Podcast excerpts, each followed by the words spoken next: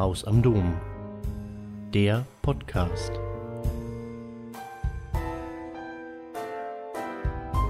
Heute haben wir eine große Herausforderung. Das ist die Sicherung der europäischen Einheit. Wenn Europa, die Europäische Union, ihre innere Einheit bewahren wird, dann wird sie auch den Frieden an Europas Grenzen bewahren können. Schon in 2017 habe ich gesagt, wir haben diese Herausforderung, eine Mauer zwischen Russen und Letten zu zerstören. Wir haben eine Mauer, aber diese Mauer ist äh, bei Politikern gebaut. Unsere Aufgabe ist, äh, ja, unsere Werte zu, zu proklamieren, zu promovieren, aber eine Offenheit zu haben ohne Dialog, das ist sehr gefährlich. Äh, in meiner Diözese haben wir nur eine katholische Schule, katholische Gymnasium. Ich habe auch einen Kindergarten begründet und sofort, erstes Jahr war mehr, mehr Schule. Wir haben die Schwierigkeiten mit, äh, mit Finanzregierung. Äh, der Staat gibt uns vielleicht 40 Prozent nur, äh, dann 20 Prozent Eltern, aber sie können nicht viel zahlen und 40 Prozent muss ich, muss ich suchen. Ja. Wir haben keine Religionslehre mehr. Das ist nur als, äh, als äh, optional, aber nur Nachmittag und die Rektoren sind ein bisschen so und äh, das ist schwer. Das ist weggeschickt seit, seit einem Jahr. Und danach haben wir auch nur ein religiöses wissenschaftliches Institut für Laien, Lizenziats, Baccalaureat und Lizenziatsprogramm.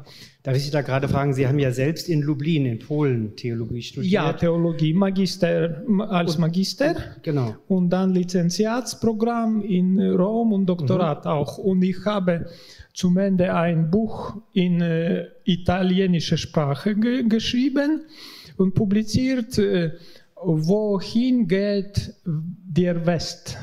Herr Erzbischof, Sie hatten ja 2018 etwas, worauf Deutschland noch wartet, nämlich Papst Franziskus zu Besuch in Lettland und ja. äh, es gibt ein Interview, wo Sie sagen, wir erwarten, dass der Papst uns bestätigt äh, in dem Weg, den wir gehen. Also einmal in, mit dem Religionsunterricht, darüber haben Sie schon erzählt. Mhm. Ähm, Sie haben aber auch bei der Ökumene, wo Sie ja sehr viel tun und ich habe verstanden, dass Ökumene auch eine politische Maßnahme ist, denn wenn man russische Orthodoxe und lettische Katholiken ja. zusammenbringt, dann ist das auch eine politische ja. Versöhnung. Ja? ja, politische und auch ja in unserer äh, Beziehung mit äh, Stadt.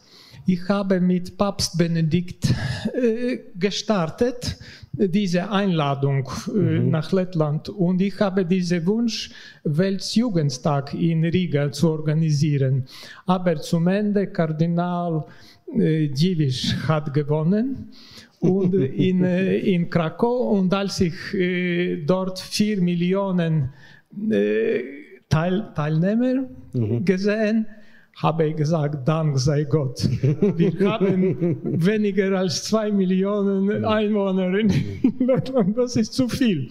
Aber danach haben wir These Europa äh, Tag, Tage mhm. gehabt in Riga 2017. Aber Sie haben auch einen sehr deutlichen Wunsch geäußert, den vielleicht auch viele Menschen in Deutschland teilen. Sie haben gesagt, es gibt viele Familien mit gemischten Konfessionen, oh ja. die daran leiden, dass sie nicht gemeinsam zum Tisch des Herrn gehen können.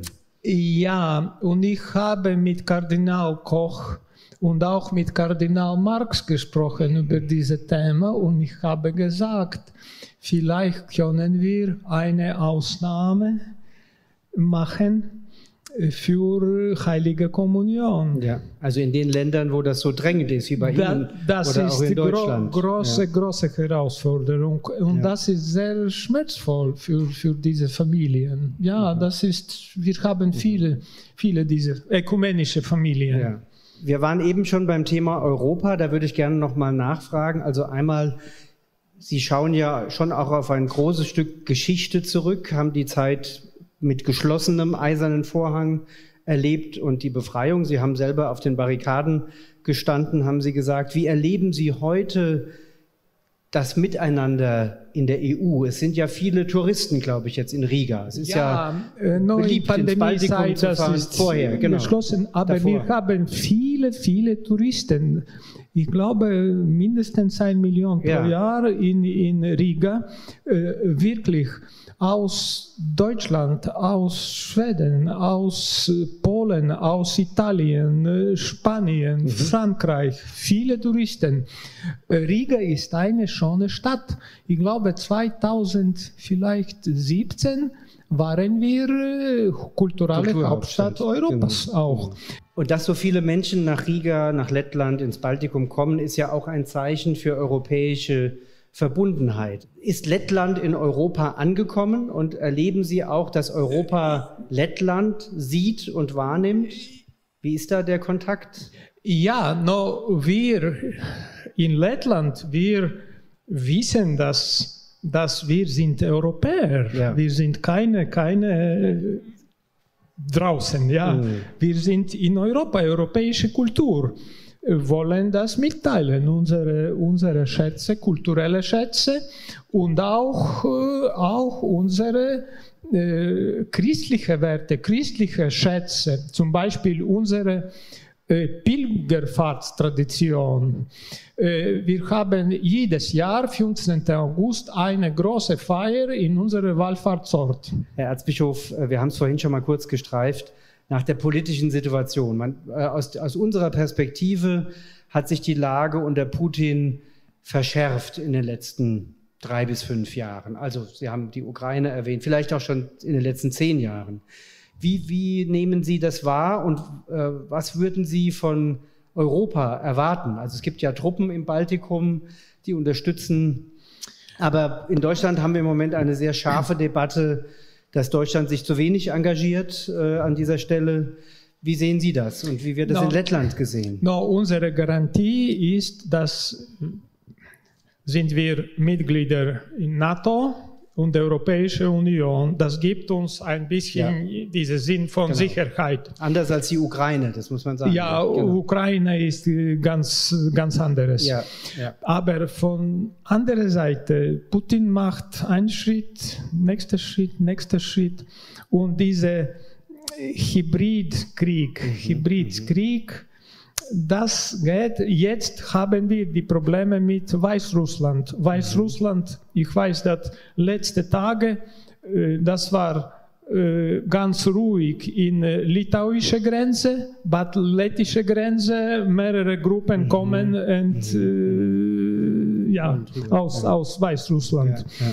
Diese, dieser Hybridkrieg von einer Seite brauchen wir mehr ein Druck aus Deutschland, mhm. aus, aus, aus Europäischer Union, ein bisschen Druck, dann sie mhm. können nicht weitergehen. Mhm. Von anderer Seite, wir können das nicht zu, zu, zu aggressiv mhm, mhm, äh, genau. sein. Dann kein Dialog mehr und dann, äh, das ist ein Risiko von Krieg. Ja. ja. das ist, wir brauchen ein bisschen das auch. Mhm. Es gibt etwas, was Sie vorhin erzählten, was wir in Deutschland gut verstehen. Sie haben von der, Sie haben jetzt Hybridkrieg gesagt. Ich verstehe das auch, die Informationspolitik. Russia Today äh, sendet auch in Deutschland und Propaganda. erreicht viele, Propaganda. Erreicht, erreicht sehr, sehr viele russische Migrantinnen und Migranten. Und das ist wohl in Lettland auch so, dass quasi die Leute im Kopf etwas anderes haben, weil sie ja, unsere Russen, sie wohnen in dieser Informationswelt aus mhm. Russland. Mhm. Und das ist ein bisschen, ja. nicht ein bisschen, das ist ganz gefährlich. Dann würde ich gerne noch mal fragen, Sie haben, jetzt haben wir das Thema Covid-19. Was heißt es denn für Sie, für Ihre Gemeinden, für Ihre Arbeit in den letzten zwei Jahren so eingeschränkt zu sein oh, durch die Pandemie? Eine Herausforderung. Aber ich habe reagiert sofort. Ich habe gesagt für meine Priester, sie müssen respektieren alle diese, mhm. diese die Regeln vom Staat. Äh, Regeln. Mhm.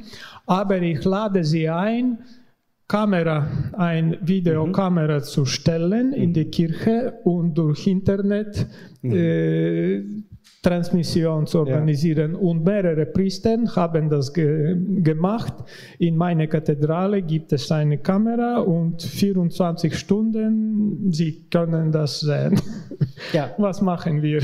Ja, so ist das bei uns jetzt ja gerade auch. Äh, wir haben uns alle ein bisschen daran gewöhnt, äh, ja, zu streamen. Das, ja. Ja, das ist, äh, ja, mhm. das ist IT-Technologie zu, zu ja. benutzen. Das ist eine, eine Sache und das ist eine nun ja, das ist, das ist gut, das haben wir diesen Schritt gemacht. Äh, das ist eine. Äh, danach, mm, danach, nun ja, dass wir brauchen unsere Glaube ein bisschen in andere Weise zu praktizieren, auch mehr als meine Entscheidung in mhm. meine private, auch mhm. privates mhm. Leben. Mhm. Und in kleine Gruppen auch, in kleine Gruppen auch, das, das ist wichtig.